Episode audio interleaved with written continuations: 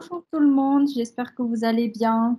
Donc, euh, dans ce premier podcast, euh, nous allons un peu introduire ce qu'est le commerce international, car euh, il s'agit d'un sujet très récurrent que nous entendons beaucoup parler, mais que nous ne savons pas forcément définir ce ce qu'est le, commerce, le commerce international. Ouais, du coup, Nina, tu pourrais nous expliquer un peu plus de quoi il s'agit, les commerces? Parce que le commerce, il s'agit surtout d'échanger entre les pays les produits que nous fabriquons pas dans notre propre pays. La France produit les la matière première et la, et la Chine va produire une autre, un autre produit que, nous, que la France ne fabrique pas.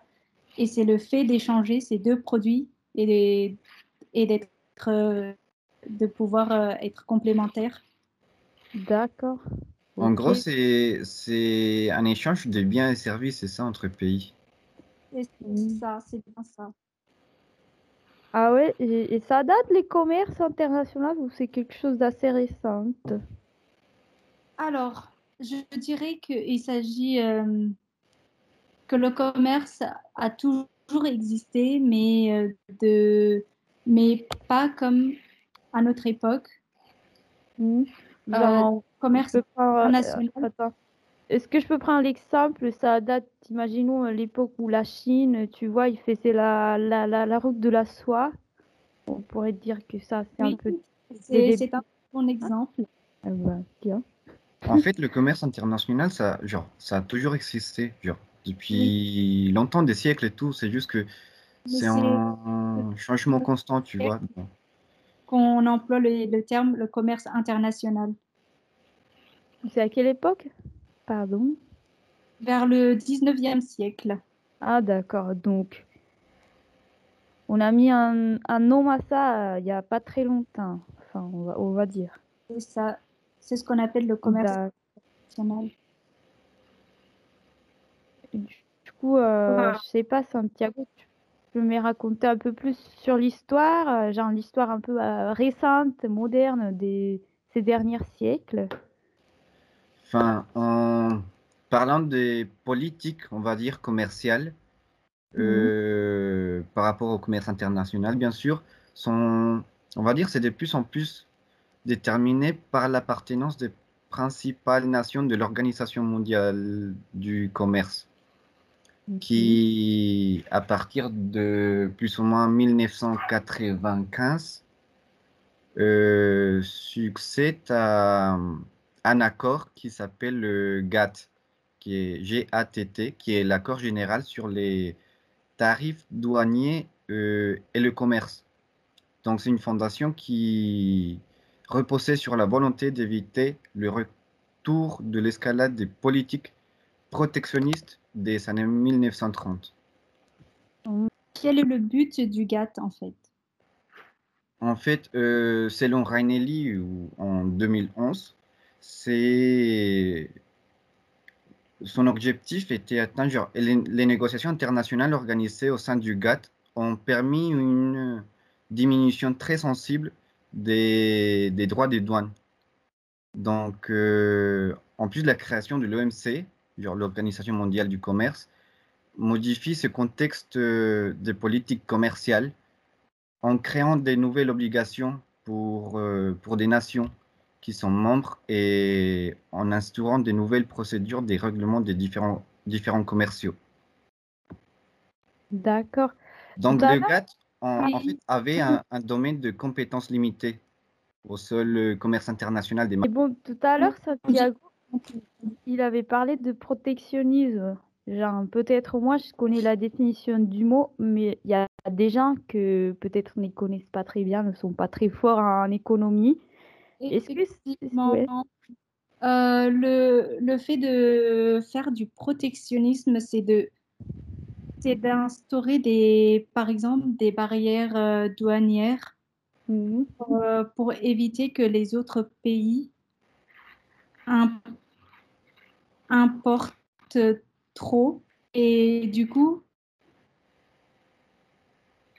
les, le, le pays qui importe les produits doit payer des taxes pour éviter. Euh, Afin de protéger euh, l'économie nationale. Du pays. Ouais, voilà. Oui. Du coup, on pourrait dire, genre, si on, si on veut mettre un peu un exemple, c'est qui a fait Trump avec tous les, les articles chinois. Il a mis de tarifs douaniers, des trucs comme ça. C'est une mesure protectionniste. Voilà, c'est ça. Ah, en fait, selon la définition de Larousse, euh, le protectionnisme, c'est un système consistant à protéger l'économie d'un pays contre les la concurrence étrangère au moyen des mesures tarifaires, qui sont les droits des, de douane, et non tarifaires, comme les quotas, comme les normes euh, euh, subventions à l'exploitation, etc. D'accord. Et j'ai une question pour vous, les Français. Est-ce que vous considérez que la France est un pays protectionniste ou pas? Genre Nina ou Anaïs, je sais pas, d'après vous. Sais pas non plus euh, dire. Enfin, je sais pas. Euh, bah, pour nous, le pays, il est pas. Enfin, pour moi, il n'est pas protectionniste parce qu'il est en libre-échange avec, avec toute l'Europe particulièrement. Et, et, et, je pense que c'est l'une des politiques principales euh, de l'Europe, que ce soit mhm. euh, du libre-échange euh, d'humains, de, capi, de capitaux, de biens et tout ça, de services, que, que ce soit facile d'échanger entre les pays. Ah ouais. Non, et bien sûr, avec tout, tout ce qui est l'espace économique européen, je pense que c'est bah, précisément pour échanger. Non? Mm. Ouais. Ouais, principalement. Et toi, Santiago, est-ce que tu penses que la Colombie est un pays protectionniste ou pas? Euh...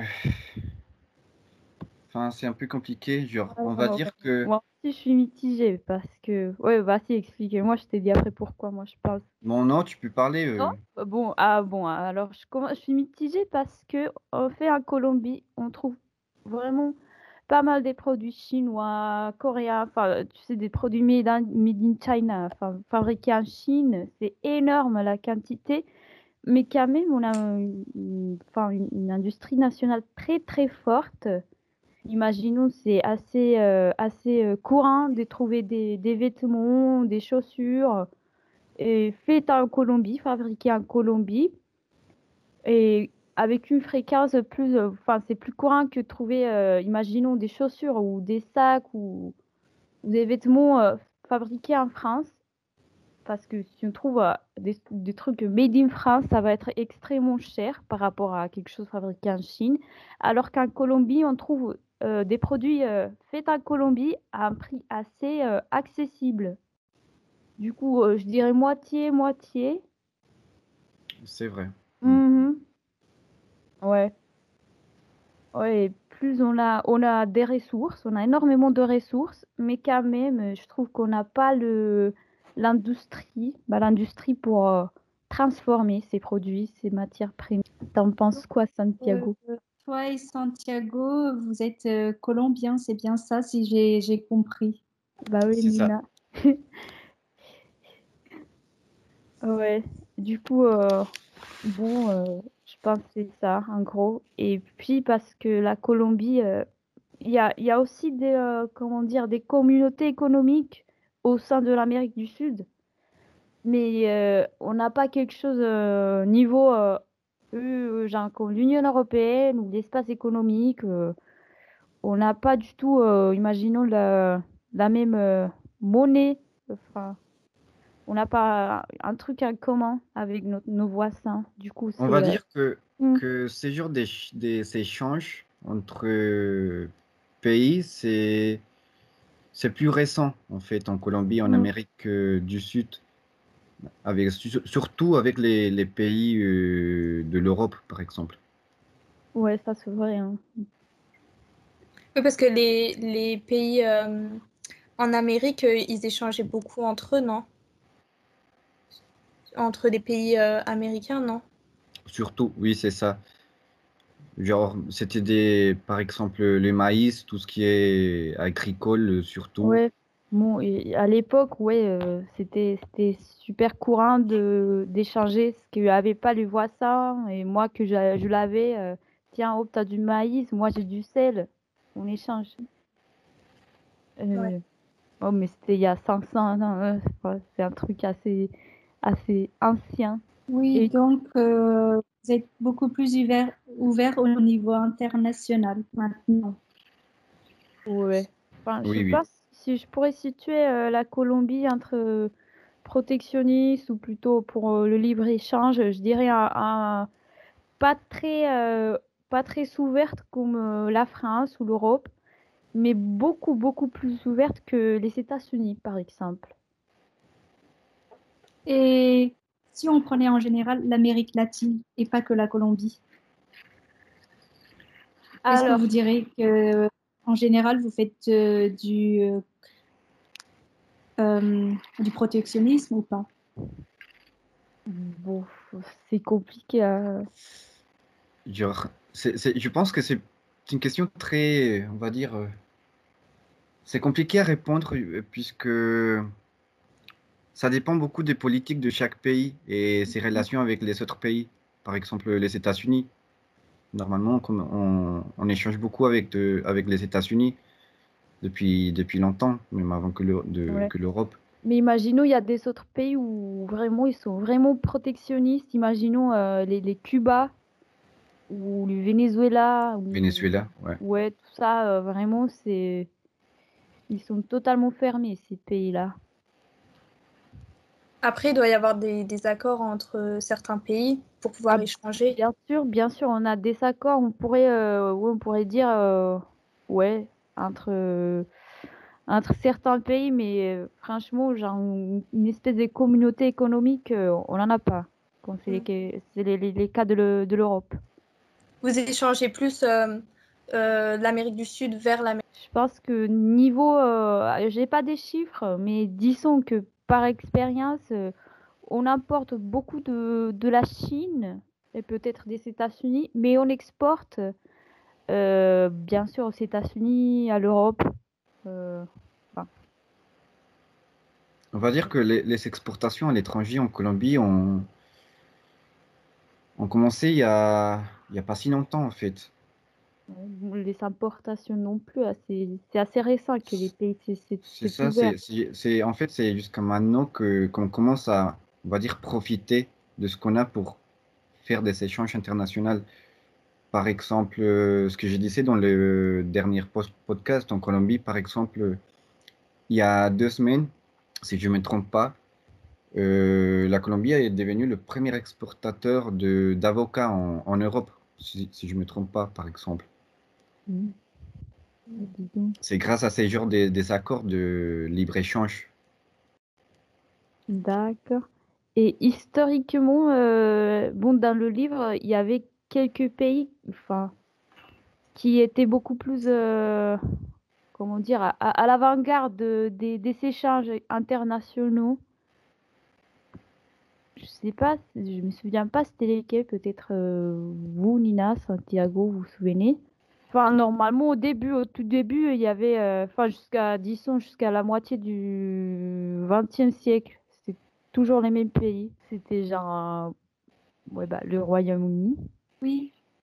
Au tout début, c'était euh, vraiment le Royaume-Uni qui était en tête, mais au fur et à mesure euh, du temps, on peut voir que le Japon a repris le dessus. Et ensuite, euh, il y a vers 2007, il y a eu pas mal de concurrence entre la Chine et l'Inde, mais c'est pour le moment, c'est la Chine qui, qui est bien supérieure euh, au niveau des échanges. Et, et historiquement, c'était, c'était euh, vraiment c'était les Royaumes-Unis, mais il y avait des autres pays. euh, bah, c'est plutôt en Europe, non? En Europe, il y avait la France et l'Allemagne, suivi par la Belgique et l'Italie. Ouais, du coup, historiquement, c'était le- les premiers, enfin, on va dire les premiers qui ont commencé avec cette histoire de, de commerce. Effectivement. Mhm. D'accord. Bon, après, euh, je sais pas quoi d'autre vous avez lu ou c'était jusqu'à jusqu'à là? Bon, je, peux parler un peu des, tentations protectionnistes un peu euh, contemporaines. Ouais, un petit peu, hein, Oui, on va dire que le domaine agricole, euh, on se casse, est caractérisé hum, par une forte euh, intervention publique de la plupart des nations les plus développées, comme les États-Unis et l'Union européenne. En fait, les subventions aux producteurs sont comme un instrument privilégié de ces nations. Donc, euh, souvent les pays en développement demandent donc un abandon des aides, on va dire, publiques à l'agriculture du Nord, ce qui, dans les négociations, conduit les pays du Nord à une exigence des contreparties avec l'ouverture plus grande des marchés, des marchandises et des services et à leur exploitation.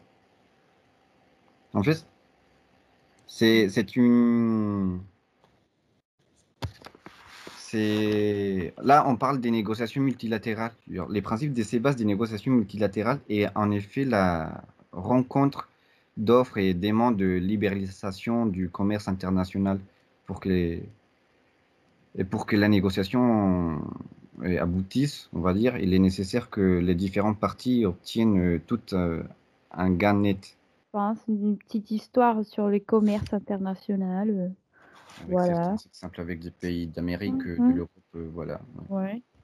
Bah, je pense alors on va prendre la, la, la, douzième partie. Du coup, c'était un peu tout ce qui est les firmes et les commerces internationaux, plutôt l'aspect moderne. Du coup, moi j'ai parlé un petit peu de. Bah, franchement, il y a deux types de pays dans les commerces internationaux. Il y a les nations qui importent et les nations qui exportent. Après, euh, après, bien sûr, euh, il y a des nations qui font les deux.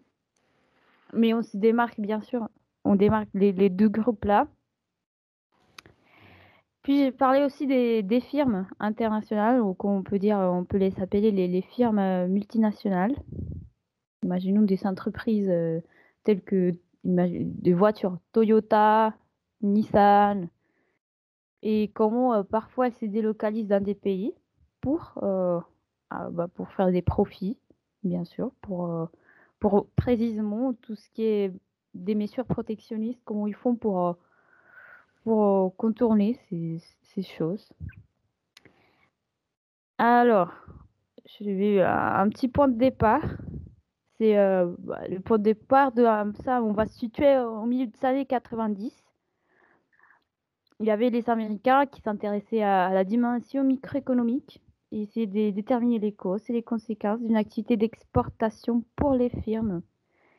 Et bien sûr, euh, cette démarche s'est ensuite étendue à de nombreux autres pays comme euh, la France. Et bah, on a un résultat. C'était quoi le résultat? Que les firmes exportatrices présentent des caractéristiques originales et ces caractéristiques existent préalablement à l'exportation. Et du coup, c'est que les caractéristiques des firmes? Alors, les firmes qui exportent, les entreprises, on, va dire là, qui exportent sont assez rares.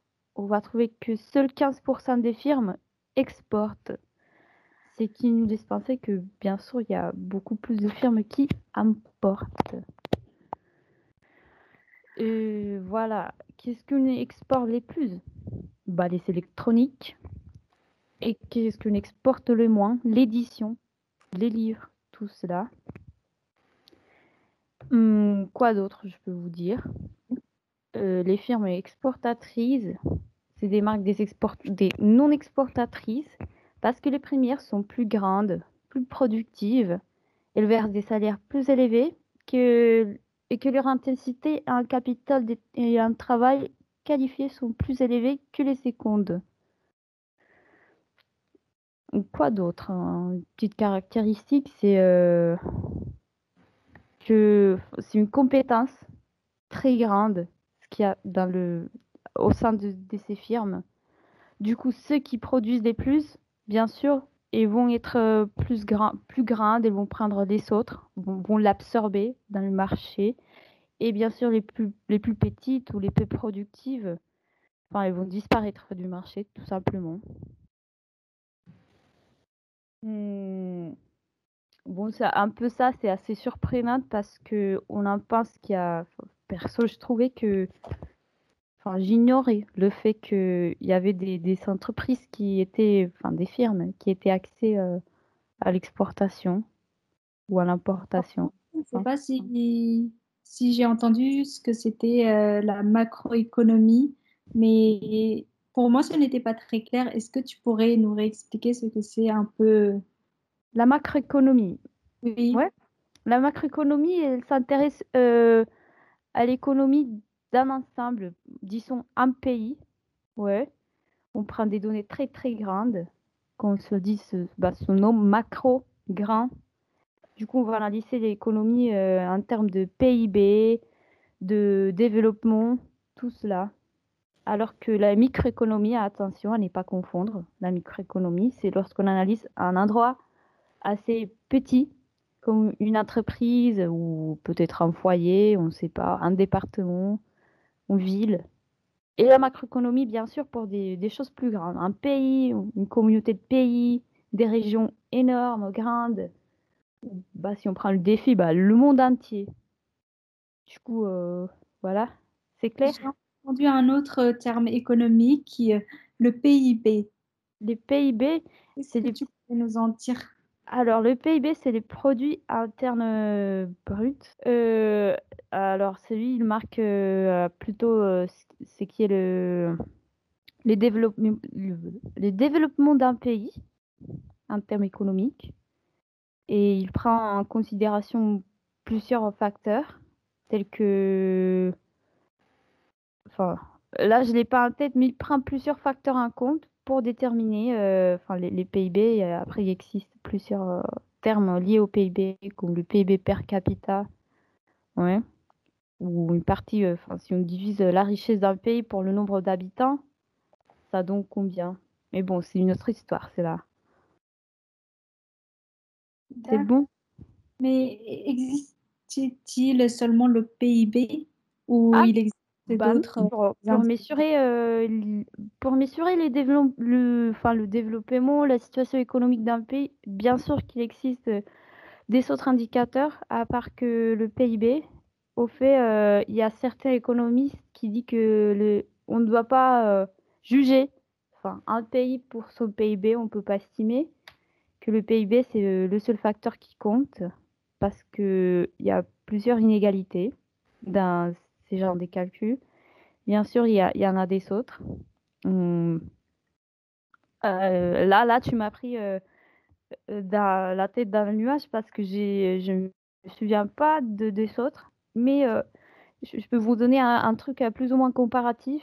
Peut-être il n'a pas trop à voir, mais c'est l'indice des développements humains. Humain, c'est il prend en compte plusieurs facteurs tels que bah, l'espérance de vie à la naissance, l'espérance de vie puis euh, les, la mortalité, euh, de, la mortalité à la naissance, tout cela.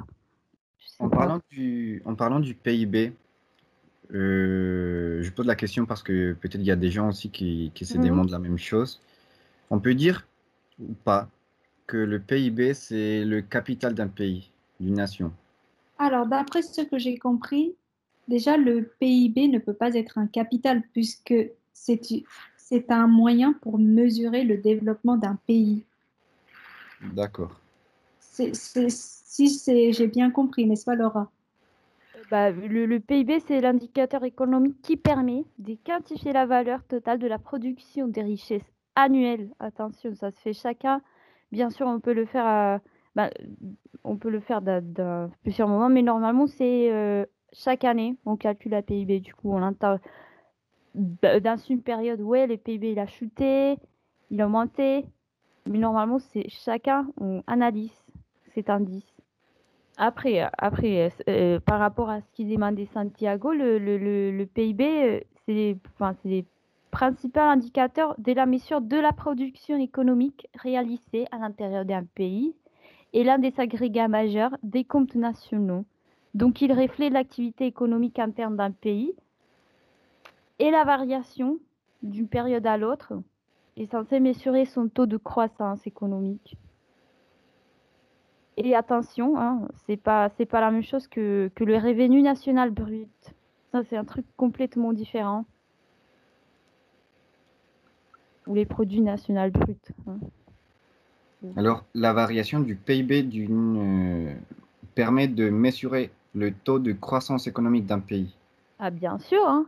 Imaginons maintenant, euh, pendant cette année, euh, enfin vers février, il y avait bah, les résultats du PIB du 2020 en France. Du coup, bien sûr, on s'attendait à, une chute énorme, bah, coronavirus. Et bah, si je ne me trompe pas, on estimait une, chute de moins 11%, mais à la fin, c'était de, que de 8. Mais quand même, c'est une chute énorme. Normalement, le PIB, il, devrait, enfin, pour une économie stable, ne devrait pas trop varier euh, d'un marge de, de 3 à 5% bien sûr, si, s'il a chuté, c'est parce qu'il y a quelque chose qui n'a pas marché dans l'économie du pays. S'il y a une croissance, bah, c'est parce que enfin, y a la réactivation de certains secteurs économiques qui ont fait que, bah, l'indicateur euh, augmente. C'est bon? Cette histoire de PIB C'est assez. Bon. Après, euh, je reprends un peu sur, euh, sur ce qui est les, euh, les exportations des firmes multinationales. Je vais, je vais vous mettre un petit exemple.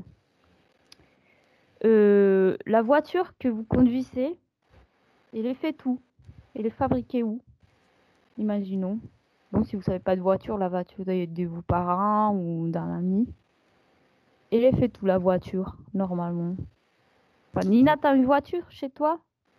Alors, je n'ai pas de voiture, mais. imaginons ta maman. d'une voiture, je sais que c'est fabriqué dans différents pays. Bien sûr. Hein. Le montage se fait dans un autre pays. C'est tout ce que je sais à propos des voitures. Alors, tu as raison. La voiture, elle se fabrique pas toute dans un pays parce que c'est pas. Alors, étonnamment, c'est pas rentable de tout faire dans un pays, dans un même site, même si peut-être mon petit cerveau de d'entrepreneuse dirait non, mais c'est mieux de le faire tout dans un même endroit afin de, réduire des coûts de transport et tout ça. Mais, mais non, tiens. Alors, je vous mets l'exemple de la voiture. Pourquoi? Bah, Dans la voiture, il y a plein de petits, euh, bah, des petits parties, des, des, petits composants. Mais du coup, il y a certains pays où c'est moins cher de fabriquer, euh, enfin, tout ce qui est les coûts de salaire, de la main-d'œuvre, c'est moins cher. Du coup, imaginons ta, ta voiture, euh, enfin, je sais pas, la structure, hein, comment dire, euh, les portes, on va prendre l'exemple des portes, elles sont faites au Japon. Mais ce qui est un peu le, les moteurs, les pédales, tout cela, ça va être fait en Inde. Pourquoi? Parce que peut-être ça demande plus de travaux, plus de heures de travaux, et plus des heures de travaux, bien sûr, c'est un salaire plus haut. Si on compare dans deux pays, je prends le Japon ou, prenons, ou en Allemagne, alors euh, bah, le travail il est beaucoup plus encadré, les travailleurs sont beaucoup plus qualifiés, et bien sûr, il faut payer encore plus un salaire plus, plus grand, ça signifie plus des coûts pour une entreprise. Alors que si je fais euh, les mêmes parties de la voiture en Inde ou au Mexique, bien sûr, les travails les moins encadrés, euh, y a bah, les, bah, les ouvriers ils sont moins qualifiés. Et bien sûr, je ne vais pas dépenser beaucoup dans mes salaires. Je ne vais pas trop payer à mes employés. Et parfois, étonnamment, c'est plus rentable de fabriquer certaines parties dans, un pays, payer les coûts de transport et tout cela pour euh, assembler la voiture dans, dans un autre pays. Je ne sais pas si vous comprenez l'idée, mais en gros, c'est un peu ça, euh, l'export-import. C'est comme j'ai introduit, c'est comme a dit Laura, le coût de la main-d'œuvre est beaucoup moins cher dans un pays. Et aussi, il dispose d'un produit que l'autre pays n'a pas. Exactement. Alors là, oui, je parle peut-être là, je parle pas des pays, mais je parle peut-être d'une firme, d'une entreprise, d'une entreprise multinationale qui a bien sûr beaucoup de, de filiales dans beaucoup de pays. Et cela, bah, c'est les commerces entre, entre la même firme, on dirait, entre la même entreprise. Elle fait des imports et des exports, mais entre bah, elle-même. En fait, euh, je dis, est-ce que tu parles de la délocalisation? Alors, la, la délocalisation, c'est quelque chose complètement différent. Alors, la, la délocalisation, euh, selon, euh, selon le livre qu'on a lu de Rainelli, on parle que normalement, lorsque les produits ils arrivent à la phase de maturité, pour rappel, la phase de maturité d'un produit, c'est juste après la croissance. C'est lorsque euh, la rentabilité ou les ventes ou enfin, la nouveauté du produit commence à chuter. Il commence à devenir un peu obsolète. Du coup, ce qui prend l'entreprise, c'est ses savoir-faire qui sont déjà bien maîtrisés et ils vont aller dans un autre pays où la main-d'œuvre c'est moins cher, où le travail c'est moins encadré, tout cela que je viens de dire.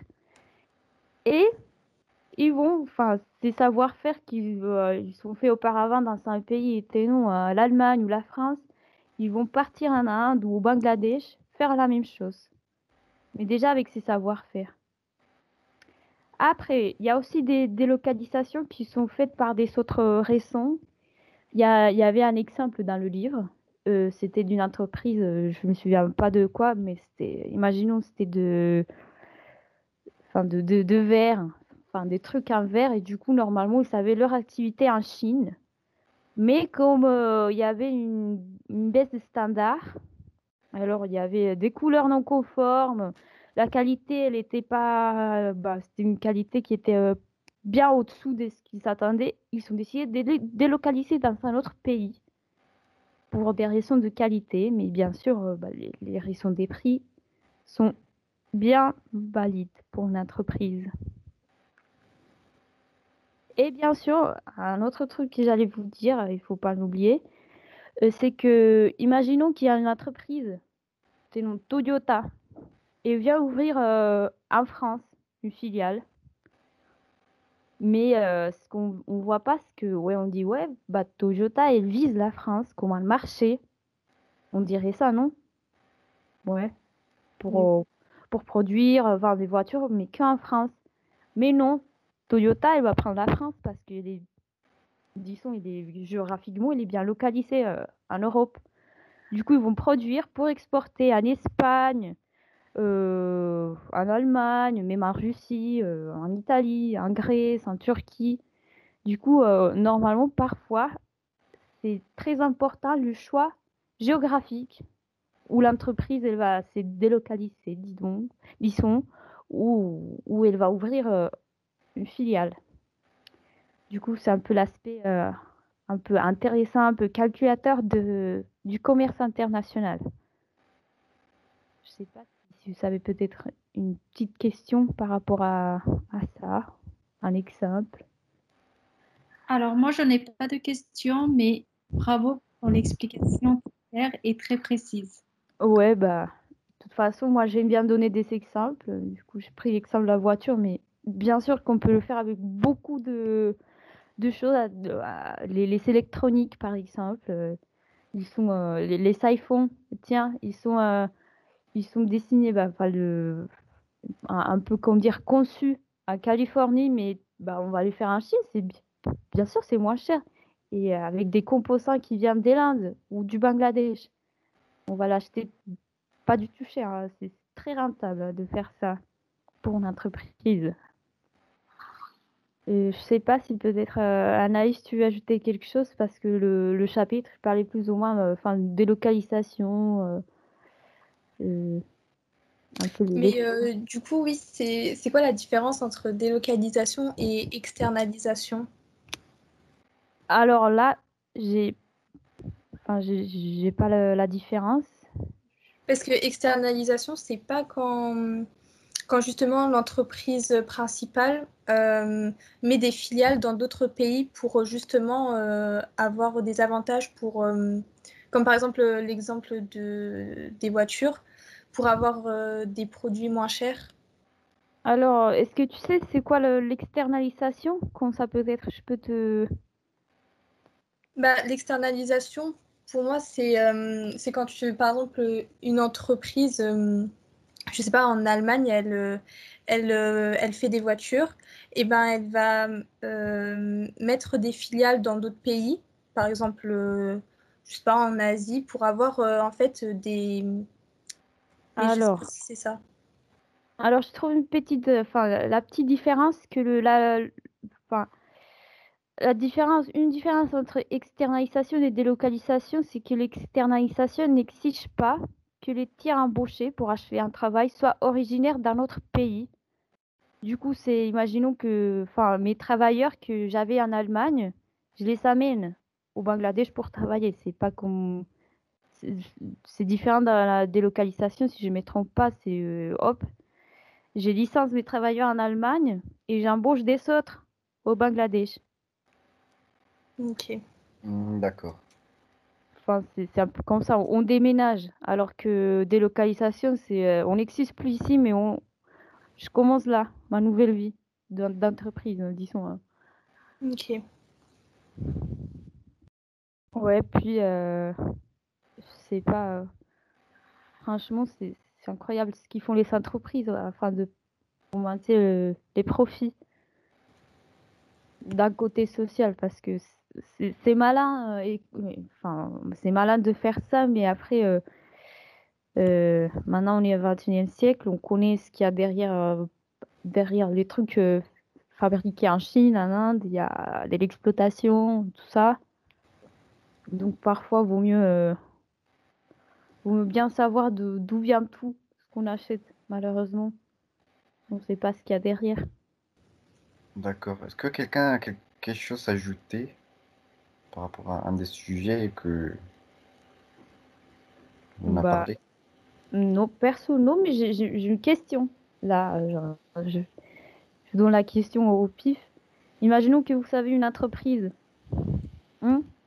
Vous êtes basé, normalement, vous êtes en France. Euh, l'entreprise est basée en France. Hmm, ouais, ça, ça, ça coûte cher. Euh, ce qui est les, enfin, les salaires, euh, les travailleurs, le travail est encadré par des lois, par des règles. Mais un jour, vous avez l'opportunité d'aller délocaliser au Maroc. Vous ferez quoi? Après, vous savez, c'est un tiers euh, vous savez, comment, comment on explique Il y a un tiers qui va faire la sous-traitance, mais ça va coûter moins cher, beaucoup moins cher. on va dire, on va va diminuer les coûts euh, à plus de 50%, disons. Vous feriez quoi? Je ne sais pas si vous avez compris la question. On va diminuer le coût de quoi euh, Les coûts de production. D'accord. imaginons, euh, voilà, vous faites des chemises. Alors en France, le fait de fabriquer cette chemise-là, ça va, je dis n'importe quoi, 100 euros. Et vous la vendez en France à tiens, 1200 euros pour faire un profit. Mais vous savez un jour l'opportunité de délocaliser au Maroc, ou bon, dans un autre pays, en Inde, ou je sais pas, en Turquie. Et du coup, euh, le, travail, euh, le coût de production de 100 euros en France, il va être diminué à 50, 40 euros. Vous feriez quoi? Je pense que tout dépend de la conscience de chacun. Si euh, une entreprise veut seulement faire du profit, je suppose qu'elle va directement euh, se délocaliser. Et si euh, la personne, je veux dire une entreprise, les gens qui, qui s'occupent de cette entreprise a une conscience, je suppose qu'elle va rester là où elle est. Je pense que ça, ça dépend de il faut se poser la, faut se poser la question de si ça convient ou ça convient pas. Par mhm. exemple, il faut bien sûr évaluer le marché euh, au Maroc en, ce cas. Tu vois non, mais, mais non, non, non, mais, mais c'est juste le fait de délocaliser. On va, on va les vendre en France. Ils vont être faits au Maroc parce que c'est moins cher. Oui, mais après, après, ouais. La conscience de chacun. Ouais, après, après qu'on on sait bien, on sait bien tous que les conditions de travail dans, dans ces pays-là, c'est pas, c'est pas top. Du coup, vous, vous mettrez quoi? Enfin, c'est un peu une question un peu éthique, mais, mais bon, c'est une question qui, qui a déjà plein de monde qui s'est déjà posé. Euh. Voilà, je vous pose là, on, va pas juger non plus. par, par exemple, toi, tu ferais quoi? Alors là, c'est alors, si, si je pensais que pour l'argent, bien sûr que j'irais euh, me délocaliser n'importe où. Mais là, faut, faut voir. Faut voir euh, perso, personnellement si s'il y avait l'opportunité. Je préfère faire une type de c'est-à-dire à mes travailleurs que j'avais ici, je les amène là-bas. Ouais, peut-être, ça serait une option. Sinon, euh, bien sûr, il faudrait bien connaître. C'est sous-traitant euh, qui va être dans un autre pays. faut tout voir. Et après, je, vous préviens, même euh, dans, des pays comme Italie ou je sais pas, je, enfin, j'ose pas dire la France, mais c'est c'est incroyable. En Italie, il existe du travail très très peu encadré. Et enfin, je l'ai vu dans un documentaire de à la télé d'une chaîne allemande ou même tout ce qu'on peut penser que c'est non mais c'est éthique c'est fait en Italie il n'y a pas de travail euh, travail un peu travail au noir derrière tout ça. Genre imaginons des, des marques comme Gucci ou ou enfin le, le luxe l'autre gamme qu'on penserait pas qu'il y a ce type d'exploitation bah bien sûr qu'il y en a bien sûr qu'il y en a du coup, euh, du coup, voilà, je, vous dis ça parce que même, même là, au premier monde, ça existe. Voilà, c'était ça. Après, euh, après bon, euh, j'espère que on ne jamais se poser la question là parce que c'est difficile, c'est compliqué. Bon, ça a quelque chose à ajouter ou pas? Oui, je pense que c'est bon, on peut comme ça, euh, ça va être plus, plus clair pour les personnes qui vont, écouter. écouter ce, ce podcast. Euh, pas donner. Genre, donner peu d'informations, mais précises. Très précises, ouais. Avec des exemples, comme ça, c'est plus clair. Et voilà, du coup, euh, pour la prochaine séance, vous parlerez un peu plus de protectionnisme, libre-échange. On va s'y centrer un peu plus sur ça. La direction de Santiago, l'expert en, protectionnisme. bon, du coup, euh, on vous souhaite euh, une bonne journée et à bientôt. Au revoir tout le monde. Euh, n'hésitez pas si jamais, si jamais vous avez des questions, à commenter, à écrire, si vous voulez poser des questions. Libre à vous.